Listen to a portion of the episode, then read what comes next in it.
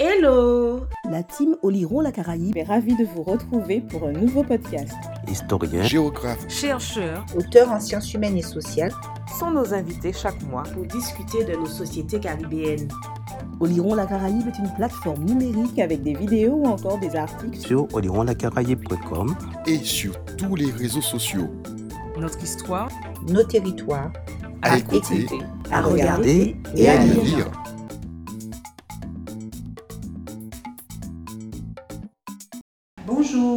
Sommes Stéphanie et Muriel d'Oliron la Caraïbe. Aujourd'hui, nous recevons Frédéric Régent, historien spécialiste de l'esclavage dans les colonies françaises sous l'Ancien Régime et au temps de la Révolution. Bonjour Frédéric Régent. Bonjour. Nous sommes très heureuses de vous recevoir pour notre nouveau podcast. Vous êtes docteur en histoire et maître de conférence à l'université Panthéon-Sorbonne Paris 1 au sein de l'Institut d'histoire de la Révolution française, institut pour lequel vous animez euh, l'atelier du fait colonial.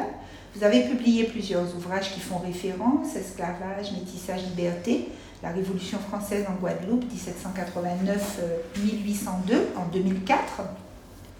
La France et ses esclaves, de la colonisation aux abolitions, 1520-1848 en 2007, et les maîtres de la Guadeloupe, propriétaires d'esclaves, 1635-1848 en 2019.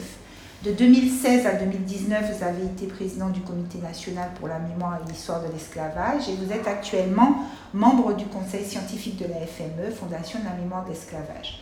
Vous venez de publier en avril 2023 un nouvel opus, différent des précédents, L'esclavage raconté aux enfants. Et nous avons très envie d'en discuter avec vous aujourd'hui. Frédéric Régent, vous faites désormais autorité sur le sujet de l'esclavage, et singulièrement celui de l'esclavage dans les colonies françaises du, 10, du 17e à 1848. Qu'est-ce qui vous a amené à consacrer euh, plusieurs ouvrages sur ce sujet? Et pouvez-vous expliquer aux auditeurs et auditrices de Lyon la Caraïbe votre parcours d'historien et de chercheur? Hmm, D'accord, alors euh, je vais peut-être commencer par mon parcours euh, qui expliquera pourquoi ensuite j'ai travaillé sur ces questions. Euh, bon, depuis tout petit, j'étais passionné par l'histoire. Vraiment, euh, à 7-8 ans, je lisais déjà les bouquins d'histoire. Par exemple, les, manuels scolaires de mes tantes qui étaient plus grandes, plus âgées, euh, je les lisais. Enfin voilà, ça, tout ce qui était histoire m'intéressait. Et donc, par la suite, euh, après la terminale, j'ai fait des études d'histoire. Et j'ai commencé mes études, de, enfin mes recherches en maîtrise en travaillant sur l'expédition d'Égypte de Napoléon Bonaparte. Bon, euh, le, professeur Jean-Paul Berthaud, qui est un spécialiste de la Révolution et de l'Empire, proposait des sujets sur euh, la Révolution française et l'Empire vus par la presse. Donc il m'avait proposé ce sujet, euh, j'ai beaucoup apprécié. Ensuite, bah, j'ai passé les, concours du second degré et ma première affectation a été en Guadeloupe, après le stage du UFM en Guadeloupe en 1995. Et puis arrivé en Guadeloupe, euh, j'ai fait quelque chose que j'avais vraiment envie de faire depuis longtemps. Euh, C'était mon arbre généalogique. Donc, je suis allé aux archives. Puis là, j'ai rencontré des généalogistes. Et puis j'ai rencontré aussi des historiens comme euh, Gérard Lafleur, Raymond Boutin, René euh, Jacques Adélaïde Merland. Et donc pendant trois mois, j'ai fait mon arbre généalogique. Puis une fois que j'ai fini mon arbre généalogique, je me suis dit, ouais, bon, je fais quoi maintenant? Et puis j'avais pris goût, aux archives régulièrement. Euh, et puis là, je me suis dit, bah tiens, pourquoi pas faire une thèse? Et euh, pourquoi pas essayer de voir quel est le contexte historique de tous ces ancêtres? Donc j'ai vu que j'avais des ancêtres esclaves, d'autres propriétaires d'esclaves, et euh, bah, j'ai voulu raconter essayer de raconter leur vie, même de manière générale, c'est-à-dire dans quel contexte ils avaient vécu. Et donc ça a été cette thèse, donc euh, je me suis rendu compte qu'il y avait assez peu de travaux sur la période révolutionnaire en Guadeloupe, et puis euh, il y avait une question que je me posais, c'était euh, comment se fait-il que l'esclavage soit aboli en Guadeloupe en 1794, et comment le rétablissement en 1802 avait-il été possible? Ça, c'est vraiment quelque chose que je me posais. Alors, j'avais lu le livre de Germain Serruff, L'épopée d'Elgrès, et bon, je trouvais qu'il ne répondait pas à cette question. Euh, il y avait à l'époque, on pouvait lire aussi ce qu'avait écrit euh, Henri Bangou, mais je trouve qu'on ne comprenait pas quoi. Enfin, des choses étaient, à mon avis, méritaient une recherche approfondie. Et puis, c'était pas d'ouvrages, des ouvrages faits par des historiens, c'était des ouvrages faits par Jacques Mongo, homme politique et médecin, Germain Saint-Ruf, pareil, il n'avait pas une formation universitaire en histoire. Et donc, je me suis lancé dans cette thèse. Et puis, cette thèse, donc, toujours la Révolution. Hein. Je venais de l'histoire de la Révolution, de l'Institut d'histoire de la Révolution. Maintenant, je fais partie aussi de l'Institut d'histoire moderne et contemporaine, vu que les, les deux laboratoires ont, fusionné. Euh, et j'ai voulu étudier la période que j'avais étudiée quand j'étais euh, dans l'Hexagone, j'ai voulu l'étudier pour la Guadeloupe. Et donc ça a donné cette thèse. Et puis la chance que j'ai eue, c'est de rencontrer en 2001 Patrick Veil, euh, qui avait organisé un colloque à, à Saint-Claude, en Guadeloupe, où il y avait plein d'historiens américains. Et puis il a été très intéressé de la communication que j'avais présentée au colloque. Et il m'a proposé de publier donc, ma thèse chez Grasset, et ça a donné le livre Esclavage, métissage, liberté. Le livre est sorti à un moment, un bon moment. Hein. Ça a été la période où il y a eu le débat sur les aspects positifs de la présence française outre-mer, euh, qu'il fallait enseigner selon cette loi. Ça a été le, moment où il y a eu l'affaire Dieudonné, enfin bref. Donc, et puis les émeutes des banlieues. Donc euh, voilà, le, livre a bien marché. Et Grasset m'a commandé un livre de synthèse sur l'esclavage dans l'économie française, qui est La France et ses esclaves. Et puis par la suite, euh, j'ai fait un livre avec Bruno Mayer et Gilles Lagonfier sur les procès d'esclaves, sur les témoignages d'esclaves dans les procès.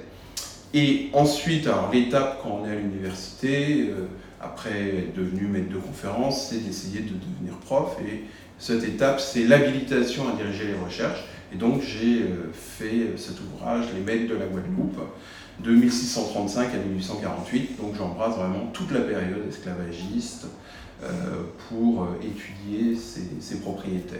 Donc vous voyez un peu le cheminement qui m'a amené. Euh, vous savez, j'aurais pu, voilà, si j'étais resté dans l'Hexagone, si j'avais pas eu la mutation, j'aurais peut-être fait une thèse sur les journaux pendant le directoire. Enfin, bon, travaux qui auraient été certes peut-être intéressants, mais moins passionnants et peut-être moins intéressants pour un public plus large que ceux que je fais. D'accord. Alors, vous, avez présidé le Comité national pour la mémoire et l'histoire de l'esclavage. Vous êtes actuellement membre du Conseil scientifique de la Fondation pour la mémoire de l'esclavage. Alors, quelle est l'importance de telles instances dans l'espace public, d'après vous? Alors, l'importance de ces instances, c'est. Euh, bah, le comité a vraiment beaucoup travaillé sur cette question. Euh, et puis il a créé un certain nombre d'instruments hein, qui sont maintenant repris par la Fondation. Premier instrument, le prix de thèse, donc qui récompense des thèses sur l'histoire de l'esclavage. Quand on a commencé, il y avait une ou deux thèses par an qui étaient candidates. Aujourd'hui, on est à une dizaine. On a même atteint presque une quinzaine, une année. Donc euh, il y a cet élément-là. Deuxième élément, ça a été de créer une journée nationale de commémoration, et puis finalement on en a même créé deux. Et puis on se rend compte, bon normalement, quand on célèbre trois nationalement, hein, le président de la République, ça fait deux fois qu'il commémore le 27 avril, plus le 10 mai, plus le 23 mai, plus toutes les dates dans euh, les territoires, régions, départements d'outre-mer. Euh, euh, donc, et puis on a créé aussi le concours La Flamme de l'égalité qui est un concours qui est devenu un des plus importants avec le concours national de la résistance dans les concours que propose l'éducation nationale. Euh, et un travail, nous avons mené aussi un travail d'accompagnement des associations. Nous avons initié aussi un travail de formation vis-à-vis -vis des enseignants qui aujourd'hui est repris par la FME. Euh, donc on est allé un peu dans toutes les directions, et puis notre rôle aussi c'était de conseiller le pouvoir politique sur euh, les politiques mémorielles à adopter. Alors, par exemple, euh, lorsque j'étais président du comité, on a conseillé qu'il y ait une deuxième date pour éviter, pour, pas pour éviter, pour, parce qu'il y avait vraiment, parmi les acteurs de la mémoire de l'esclavage, il y avait vraiment beaucoup de frustration que euh, la date du 23 mai n'ait pas été retenue. Euh, Et puis nous avons conseillé aussi le, pouvoir politique sur le mémorial des noms. Voilà, nous avons appuyé cette décision. Et nous avons aussi voulu créer des synergies entre les sites ainsi, on a permis de se faire rencontrer à la fois la mémoire des descendants d'esclaves, la mémoire des abolitionnistes, hein, avec euh, la route de l'abolition, la mémoire des ports négriers, et aussi la mémoire de l'Afrique. Je suis allé à Ouida, où j'ai rencontré euh, les dignitaires euh, du Bénin, je suis allé sur les lieux. Donc voilà, c'est le, but du comité, c'était tout ça. Et puis aujourd'hui, la fondation bah, a repris le flambeau avec 20 fois plus de moyens financiers. Et 10 euh, fois plus de personnel. Merci beaucoup. Vous êtes un universitaire, on l'a vu. Vous êtes habitué aux productions scientifiques et vous venez de publier un ouvrage intitulé L'esclavage raconté aux enfants. Qu'est-ce qui vous a motivé à le faire et est-ce que ça a été plus difficile d'écrire pour ce public-là? Alors, euh, j'avais le projet de faire quelque chose pour les enfants au départ. Je m'étais dit peut-être une bande dessinée, puis bon, bah, je ne sais pas dessiner. Euh, j'ai pas trouvé non plus de dessinateur qui était prêt à, travailler avec moi. Enfin, vous voyez, ce type de projet, ça se fait pas comme ça. Euh, et puis après, voilà, quelle formule adopter? Et euh, bah, la chance que j'ai eue, c'est que Chloé Samin, des éditions La Mertinière, m'a proposé de le faire. Voilà, donc c'est c'est une proposition éditoriale, et puis, euh, vous voyez, c'est euh, une maison d'édition qui a une expertise. Hein. je crois qu'ils en sont à déjà 40 euh, ouvrages sortis, où il y a tout, enfin, il y a tout. Vous voyez, les religions dans le monde racontées aux enfants, Paris raconté aux enfants, la Seconde Guerre mondiale racontée aux enfants.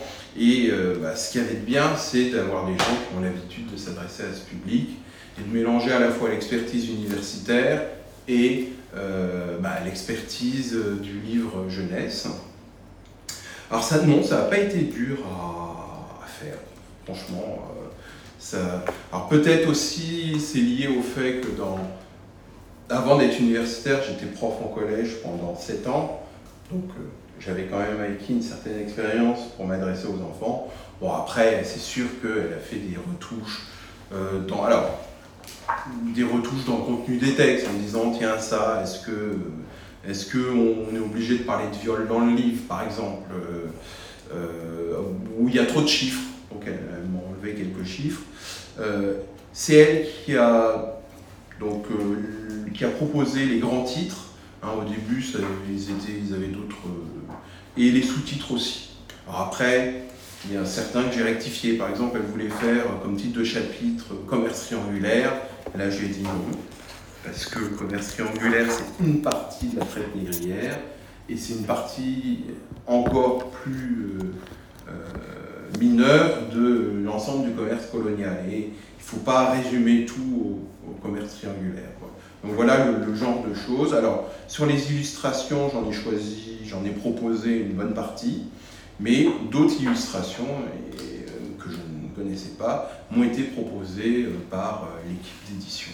Alors justement, on voit euh, qu'il y a de magnifiques illustrations dans l'ouvrage, donc il y a un vrai travail iconographique. Est-ce que vous pouvez nous expliquer quel est l'intérêt d'utiliser de telles sources?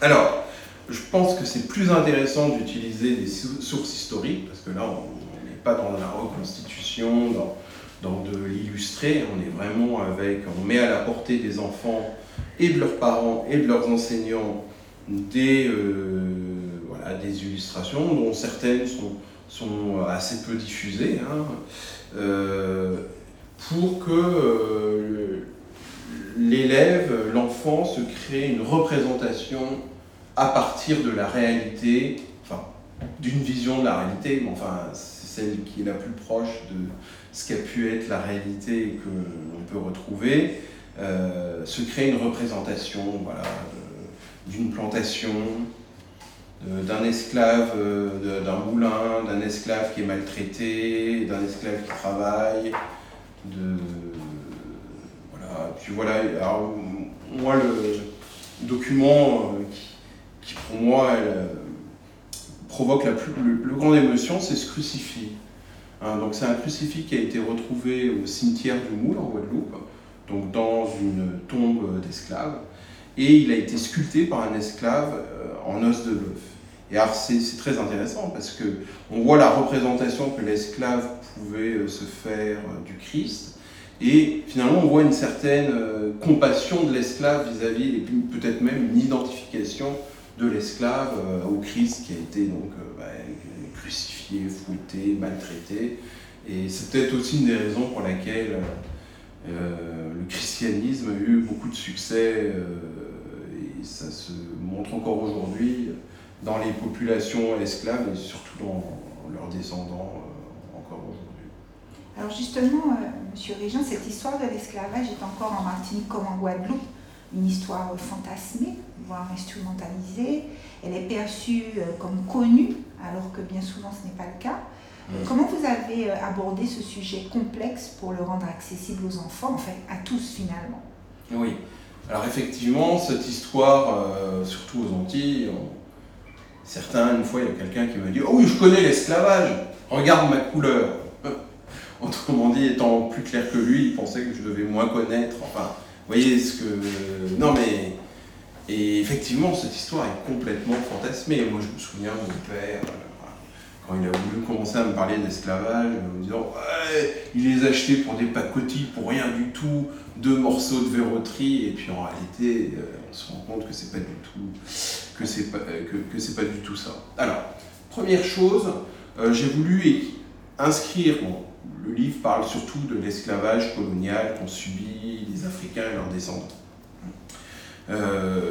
Donc déjà, premièrement, j'ai voulu introduire cela, replacer ça dans un contexte de longue durée et indiquer que bah, cet esclavage, effectivement, il est particulier, euh, mais il s'inscrit et il est la continuité d'autres formes d'esclavage qui ont existé au cours de l'histoire.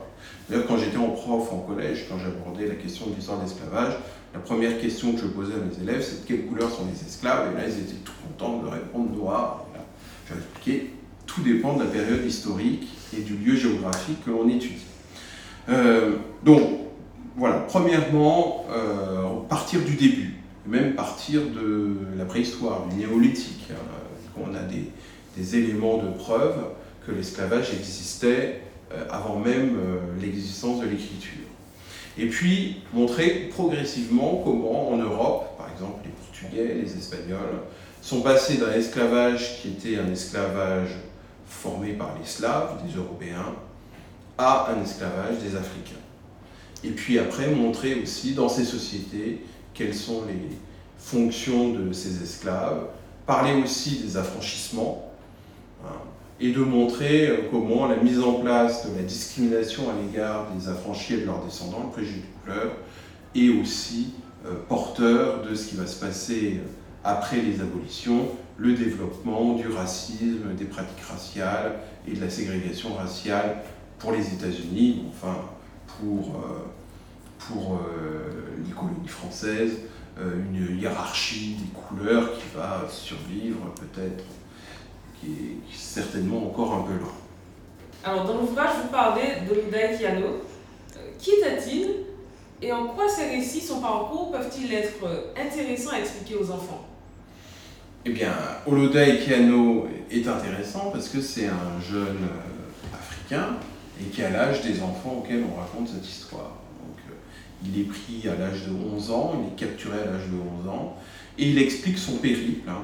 Il dit euh, qu'il n'avait jamais entendu parler ni de mer, ni de blanc, ni d'européens, et il explique qu'il a été capturé, capturé par d'autres Africains, et puis qu'il a été vendu, euh, qu'il a parcouru des kilomètres et des kilomètres, puis qu'il a été vendu de marchand en marchand, jusque finalement à être mis sur un navire euh, négrier et envoyé dans les Antilles britanniques.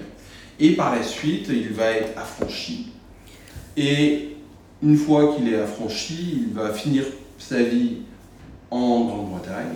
Et en Grande-Bretagne, il va devenir abolitionniste et à cette occasion, il va écrire sa vie. Donc c'est intéressant parce qu'on a vraiment, euh, voilà, on a un enfant, un esclave, un affranchi et un abolitionniste dans la même personne. Puis surtout, il raconte, et d'ailleurs j'invite tous ceux qui, qui voudrait euh, voilà, avoir un récit d'esclaves, alors même s'il y a quelques limites que les historiens, est-ce que c'est lui qui a vraiment tout écrit? Est-ce que c'est sa vie? Voyez, moi je me méfie toujours des ouvrages qui s'appellent Ma véridique histoire. Bon. Euh, mais malgré tout, c'est publié en 1789 et c'est un récit, peut-être que c'est le récit de la vie de 3-4 esclaves mélangés, mais enfin en tout cas, euh, c'est quelque chose qui nous permet d'avoir une, très bonne connaissance et puis une personnification, une identification à une personne pour parler d'esclavage. De, le faire. Alors nous nous posons quand même une question, c'est pourquoi dans votre ouvrage vous n'avez pas abordé la mise en esclavage des Amérindiens Kalinago Ah, alors, euh, la mise en esclavage des Indiens Kalinago. Alors, cette question, euh, déjà, je pense que c'est déjà une question de recherche. Parce que lorsque j'en parlais à Jean-Pierre Moreau, selon lui, il me disait les, les Kalinas n'ont pas été réduits en esclavage. C'est-à-dire qu'en 1660, il y a le traité de Basse-Terre qui répartit les îles, et ils ont une telle culture guerrière qu'ils refusent complètement l'esclavage, et puis ils peuvent s'enfuir, c'est quand même leur territoire, ils ont des pirogues. Euh, et lorsque l'on regarde les premiers écrits, donc les écrits des missionnaires, on nous parle d'esclaves, mais le plus souvent, c'est des esclaves qui ont été achetés sur la côte ferme, ou, mm, ou aussi des esclaves qui étaient eux-mêmes esclaves des, euh, des Kalinago. Donc voilà, mais je parle de l'esclavage des Amérindiens. voilà. Mais il semblerait, enfin voilà, on n'a pas de preuve vraiment que les, les Indiens Kalinas euh, aient été en, a certainement eu hein, dans le lot. Euh, euh. D'accord. Euh, alors, en, quoi votre ouvrage peut-il aider les parents et les enseignants? À aborder ce sujet difficile avec les enfants, les jeunes et singulièrement ceux qui vivent dans une société encore très marquée au quotidien par l'esclavage, notamment des jeunes de Martinique et de Guadeloupe ben, il peut aider euh, les parents et les enseignants déjà en, synthétisant les, connaissances. Euh, c'est vrai que les manuels scolaires, d'ailleurs je dis souvent les manuels scolaires c'est plus pour les profs que pour les élèves, mais euh, c'est pas forcément euh, écrit par des spécialistes de la question de l'esclavage. Donc du coup c'est pas toujours au plus près de, de la recherche scientifique. Euh, donc là, il y a une volonté effectivement de synthétiser les choses hein, en 64 pages, euh, ou 62, je ne sais plus, enfin voilà. Euh, et voilà, d'avoir un propos qui est centré sur ces questions et pas sur des questions qui sont plutôt ponctuelles de programmes scolaires. D'accord. Alors, le livre s'appelle L'esclavage, mais pourquoi pourrait-on plutôt dire les esclavages de nos jours? Oui, effectivement, on pourrait dire les esclavages, mais là, comme on dit, on s'adresse à des enfants et, et dans l'esprit de la collection, je ne sais pas si on a mis, vous voyez, vous avez l'eau, l'école, la danse, les chats. Ah si, il y a les chats. Euh, oui, bon, je... oui, c'est vrai que... Euh, Bonne remarque. ok, bon. Alors, euh, vous êtes l'auteur de, plusieurs ouvrages, on l'a vu. Nous avons évoqué le dernier euh, paru euh, aujourd'hui, donc l'esclavage raconté aux enfants. Est-ce que vous enfin, quels sont vos, vos, autres projets sur ce thème ou sur d'autres éventuellement? Alors, il y en a un, c'est pas un projet parce qu'il est fini d'écrire, sortira en septembre aux éditions Talendier. C'est un ouvrage sur les livres de couleur, mais qui, alors, qui est une synthèse sur les livres de couleur, non seulement des colonies françaises, les colonies britanniques, le Brésil, les colonies espagnoles, les colonies danoises, les États-Unis. Euh, je, parle même de la colonie du Cap de Bonne-Espérance, donc euh, voilà, la Réunion, l'île Maurice. Donc voilà, c'est une synthèse sur les livres de couleur qui paraîtra en septembre. Merci infiniment Félix Réjean pour cet éclairage. Vous nous avez rappelé combien il est important de parler de l'esclavage aux plus jeunes, et notamment à ceux de la Martinique et de la Guadeloupe, afin de leur permettre de construire leur citoyenneté et leur identité d'adulte. Vous nous avez donné là, avec cette histoire de l'esclavage racontée aux enfants, un outil essentiel et nous vous remercions. Et euh, chers auditeurs, nous vous disons à bientôt sur Oliron la Caraïbe pour un prochain podcast. C'était le podcast d'Oliron la Caraïbe. Oliron la Caraïbe, c'est une plateforme numérique avec également des vidéos ou encore des articles sur olironlacaraïbe.com et sur tous les réseaux sociaux. Notre histoire, nos territoires, à écouter, à regarder et à lire.